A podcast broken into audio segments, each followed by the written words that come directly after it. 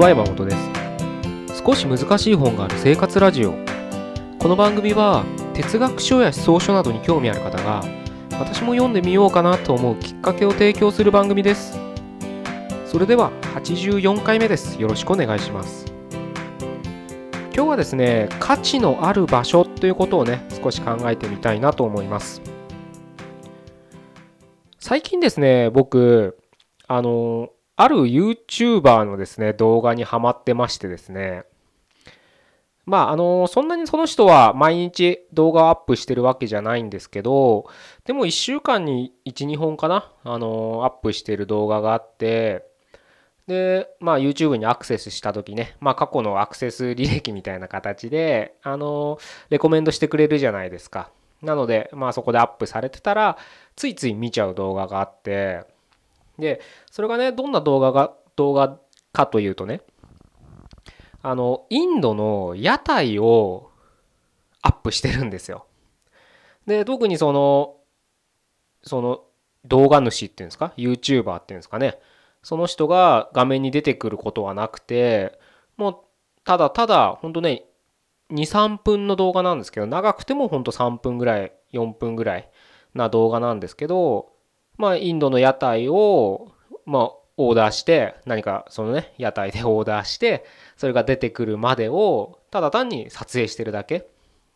で、まあちょっとね、音楽 BGM つけて、少しその、軽快なね、なんかあの、字幕をね、その人なりのね字幕なんですけどそれをつけてといってもねなんか字幕がダラダラ書いてあるわけじゃなくて本当簡単なね緑のソース入れましたとか なんかまあそういうね簡単な、うん、字幕が出るぐらいの動画なんですけどなんかねそういう動画を見ちゃうんですよね。ここ1週間ぐらいうん1週間もっとかな？23 1ヶ月は経ってないと思うんですけどたまたま見かけてなんかことあるごとに見ちゃっててですね。でチャンネル登録数も多分もうえ10万とかいるのかな確か。うんそなのででアップされたらやっぱ1万とか2万とかあの再生されてますし一番再生多いやつだったらやっぱ100万回とかいってるんじゃないですかね多分。ちょっとそこまで詳しくは見てないですけどまああのそこそこね、うん、再生されてる動画になるのかなと思うんですけれど見ちゃうんですよ。でまあそういうね動画見ちゃうっていうのあのあなたもあるのかもしれないんですけれど。でね正直そんな屋台の動画をね流してるだけなのを僕は見てしまうのはなぜかってまあそんなね考える必要ないのかもしれないけどやっぱりなんで見ちゃうのかなと思うと今までその僕ねインドに行ったことないんでまずそもそも論としてね。で行きたいかって言われたらまあ機会があったらねあの一緒に行こうぜとか誰かに言われたら行くとは思うんですけどなんか自らねあのよし来週からちょっと1週間ぐらいインド行ってこようみたいな感じでなんか行こうとは思わないですね。うん、もう言ってもいいのかもしれないんですけどね。ただ何しに行くんだまあ屋台の動画見てるから屋台を食いに行こうってことでもいいんですけど、まあただあの、屋台ってあれですよ、東南アジアのあの屋台を経験された人もいるかもしれないですけど、いるか、いるかとは思うんですけど、多分それよりひどい。インドの屋台はひどい。まず汚い。多分お腹壊すんじゃないかなみたいな気はするんですけど。ただなんかね僕はちょっと話脱線しちゃいますけどあのねラフさが僕すごいね好きなんだ好きなんですよね。うん。食べたいかどうかって言われたらまあ食べてみたいなとはちょっと思ったりするんですけどただすげえ高カロリーっぽそうなんでねあの油とかもやばい油使ってますから多分ほとんど変えてねえんじゃねえかみたいな あれなんですけどただ今の日本では考えられないですよ。今だって日本のね例えばファストチェーンとかなんか立ち食いとかねあの店員とか見たことあるかもしれないですけどフードコートのね店員とかあの見たこと想像していただければいいですけど今マスクだけじゃないですからね彼ら。あのもう手袋はもちろんなんですけど手袋っていうんですか？あのビニールのね。あの手袋っていうんでしょうね。多分グローブっていうのかわからないですけど。あれ以外にもマスクはねあの唾が飛び散らないようにみたいな感じかもしれないですけどそれ以外になんかあの顎当てみたいななんかプラスチックの顎につけてるの見たことありません？あのなんか唾が飛ばないようにね入らないようにねなんか顎になんか透明なプラスチックの顎板みたいなつけさせられてるんです。もうすごいですよね。まああのどこまで行くんだって感じですけどそこまでね来ちゃってる日本をに住んでますからある意味もうその対極 もし仮にねあの僕合ってるとは思わないけどじゃあ日本のそのねフードコートの顎当てが文明だとしたらそれこそ半壊？もっと言えば福沢諭吉で言えば文明半壊？ん？文明半壊？野蛮でしたっけ？ってカテゴリーを作ってたかと思うんですけどそういう意味で言うと野蛮な国ですよ。こんなこと言ったら失礼ですけどね。失礼っていうかね申し訳ない申し訳ないあのちょっと冗談ですけどまあそのぐらいねなんかねもうラフなんですよ。ラフというか自由だみたいな感じですよ。屋台の動画一つ撮っても。ねすごくね楽しそうにねほんとね屋台のおっちゃん無表情なんですけどでもなんかねそれこそ日本のね荒波の社会に揉まれてる疲れ切った人よりはすごく楽しそうに生きてる感が分かんないですよその本人たちね。その現地で屋台でねやってる彼らがどういう気持ちで仕事してるか生きてるかはちょっと僕には分からないですけど旗から見たらねなんかすごいめっちゃ楽しそうにねなんかカメラ大好きみたいでインド人ね。カメラを向けると必ずカメラ目線なんです。でまあ笑顔をする人もいればただただ単にただ単にカメラに目線を向けてる人とかいるんです。で下でなんか屋台だからなんか料理するじゃないですか。それとか見てないんですよ。カメラずっと見てるんです。なんか不思議な人たちだなと思ってそういうのがね僕はなんか気になっちゃって見るんですけど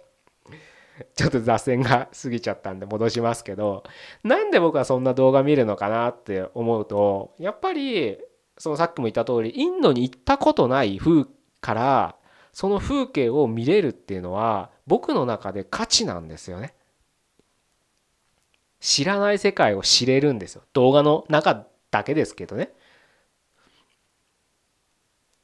まさに価値なんですよ僕の中では。へえこんな屋台があるんだこんなもの作ってるんだとかこんな汚ね油使うんだとかマジで？みたいな。鍋とか洗わないんだ？みたいな。つうか洗ってるとこないんだ？みたいな。違う料理でも同じ鍋で作るんだ？みたいなね。そういう僕が今まで知らない世界をその YouTuber は短い23分ですけど見せてくれるんですなかなかねその価値って何ですかって聞かれた時にまあいろんな答え方があるので何ともねあの一言でこれだなんて言えたら楽なんですけど今日ね今僕がお伝えしてるのも一つ価値の側面をねあの描いてるのかなっていうふうには思うんですけれどもしねあのまあ今はちょっと YouTube の話をしましたけどあなたが自分なりにこれなんか自分の中で価値があるからうん、買っちゃうんだついつい買っちゃうんだとか参加しちゃうんだとかねなんかいろいろあると思うんですけどそういうのを思いこす思い浮かべるとやっぱり自分の中に知らない世界を価値だと思ってでそれを提供してくれるものだったりサービスだったりをやっぱり何かしらの手段で、ま、お金を払って買ったりとか参加したりとかしてると思うんですよ。多分そうですよね。でねそれを考えるとまあ例えばねあのちょっとこれはもしあなたに当てはまらなかったらあの聞き流していただいてもいいんですけどきっとこのね僕のポッドキャストを聞いてくださってる人の多分多くはって言ってもいいのかなって僕は勝手に考えてるんですけど何かしらの価値を自分の中で想像して作り出してそれを提供したいでそれでビジネスをやりたいって人もいるでしょうしビジネスとはいかなくても何か価値あるものを提供して人の役に立ちたいとかやりがいを感じるような仕事をそういった仕事を自分の手で作りたいみたいな人が聞いてくださってるんじゃないかなっていうふうには思ってるんですけれどそういう時ね今日お伝えしたね視点を少し自分のその何を提供したらいいんだろうとかいう時にヒントにしてほしいなと思うんですよ。僕らはね往々にして日常が今じゃないですか。なのでどんなに今ね日常に不満があってもまあその 今を生きてるってことになると思うんですけれどいつもと変わらない毎日だよと朝起きて会社行って帰ってきて疲れて寝て土日も疲れてそのまま昼過ぎまで寝てなんだかんだで夕方になって一日が終わっちゃう休みが終わっちゃうんだよみたいなことを言うかもしれ言うかもしれないとかそういう日々を感じてるかもしれないですけれどただもしかしたらそんな生活も他の社会から見たら価値に移るかもしれないんですね。自分は今このね毎日を生きてるから自分の生活に価値なんてあるって思えないかもしれないですけどもしかしたら社会を変えたらあなたのその毎日な単調な日々が価値に移るかもしれないんですよ。その可能性はゼロじゃないですよね。高いかどうかは分からないですけどゼロではないと思うんです。さっき僕は YouTube で屋台の動画を見てしまうって言いましたけどそれによってまあその広告収入にねつながるのは YouTuber ですけどそのね彼らが彼らがっていうかその YouTuber 多分ねインドに住んでる方なんですよ。なのインドに住んでる日本人なんですね。でその人はその広告収入でそのインドの中であの生活してるわけですからそのお金で屋台でね動画を撮るために屋台で、まあ、30ルピーとかね15円とかそんな15円わかんないですけど、まあ、日本円にしたら15円とか20円とか30円ぐらいなもんですよ。でもそれで屋台の人たちの収入にはなるわけですよね。そういった意味ではまあ今回の例で言えば YouTuber っていう間にね誰かが入り開催しますけどでもいつも毎日のあれ触れた屋台の光景が価値にはなってるわけですよ。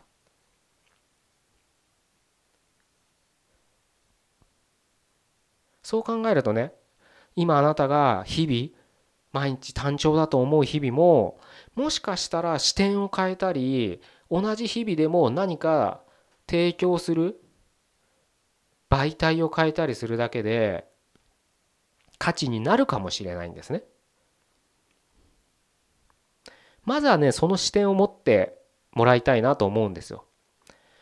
まあ正直ねあの正直なこと言えば今日々のね例えば仮にサラリーマンを日本でやってて特に東京首都圏でやってて、うん、月曜日から金曜日まで毎日、うん、通ってるっていうだけだともし価値っていうのは低いかもしれないけれどただ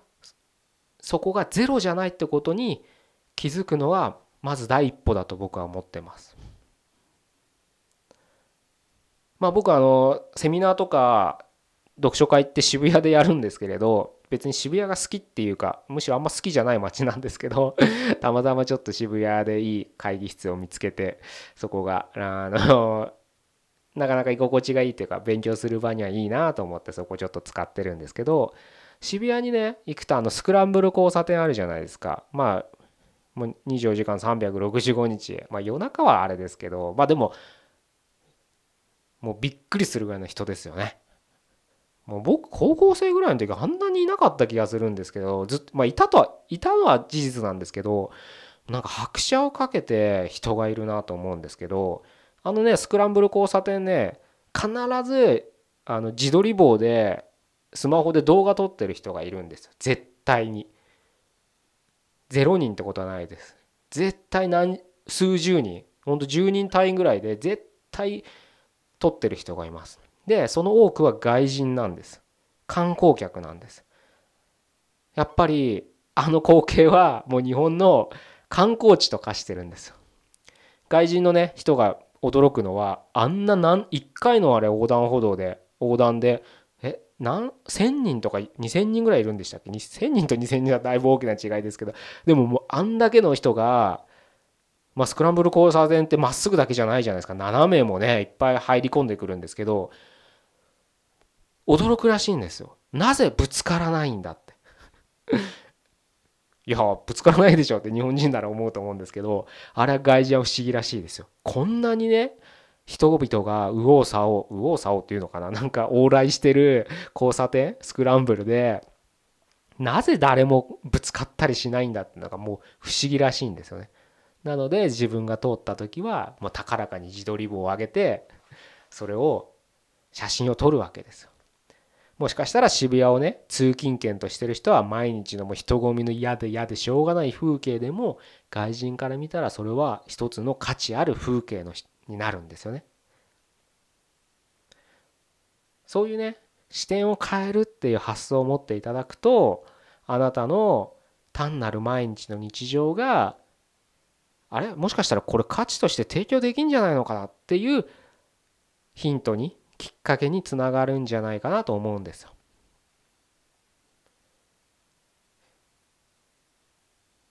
本当にねちょっと視点を変えるだけで価値になるっていうのはね世の中見てたらいっぱいあるんですよねそれって。物は同じでも見せ方を変えたり名前を変えたりするだけで価値になるものっていっぱいありますよね。まあこのポッドキャストかな。何かでもお伝えして僕セミナーとかでも何回か行ったことあるのであのご存知かもしれないですけどあの花セレブ花セレブっていうティッシュだってあれもともと名前モイスチャーティッシュモイスチャーティッシュですからね。でも売れなかったんです。中身一緒なんですけど。でも花セレブって名前を変えただけでもう今じゃねあんな高いティッシュが飛ぶように売れてるわけですよ。花粉の季節とかね肌が弱い人はもうあれは必需品ですよね。ポケットティッシュすらあるんですからあれが。なかなか贅沢な人ですよね。なのであの本当にその視点を変えるってだけでつまらない毎日が価値になったりするわけですからそれでね何か提供するでもいいし自分のね人生が何かつまらないなとか少し毎日憂鬱だななんて思う人がいたらそういった視点で自分の日々を見返していただくとあれそうでもねえなとまんざらでもねえじゃねえか俺の人生なんてちょっとでも思えたらあのまたね次につながるんですよ。あの病は気からって僕結構本当だと思っててやっぱりその病気とか風邪ひいてる時とかってあんまりなんかいいアイディア浮かばないじゃないですか。なのでねやっぱりそういったちょっとポジティブシンキングっていうとちょっと言葉が軽くなるんですけどやっぱり頭のね思考も良い状態であればまた次の連鎖として良い状態が続くんですよね。その良い状態をサイクルをこうやって繰り返していくとやっぱりアイデアが今まで大したアイデアが浮かばなかったのがアイデアが浮かぶあのそういう時ブレインダンプとかしてみると結構バンバンバンバンなんか止まらなくなるぐらいかけたりするもんですから今までなんかもう100個ぐらいで疲れてんのになんか今日1000個ぐらい出るぞこのままじゃみたいなね。いうなんかハイな状態になれるかもしれないんでまあなりたいかどうかは別ですけどね。まあそういう感じでいい状態っていうのはまあ自ら作り出さなきゃいけないってことはねあの分かっていただけてると思うのでこの音声を聞いてくださってるあなたならね。是非あの自分のね生活を一歩引いて引かなくてもいいですけどね引くっていうよりなんつうならな達観するっていうのかな。今日あった出来事を、うん、ちょっと振り返った時になんか気になる点があったらちょっとメモっとくとかしていただければまた次につながるんじゃないかなと思って今日はこういう話をさせていただきました。それでは今日は以上で終わりたいと思います。84回目でした。どうもここまでありがとうございました。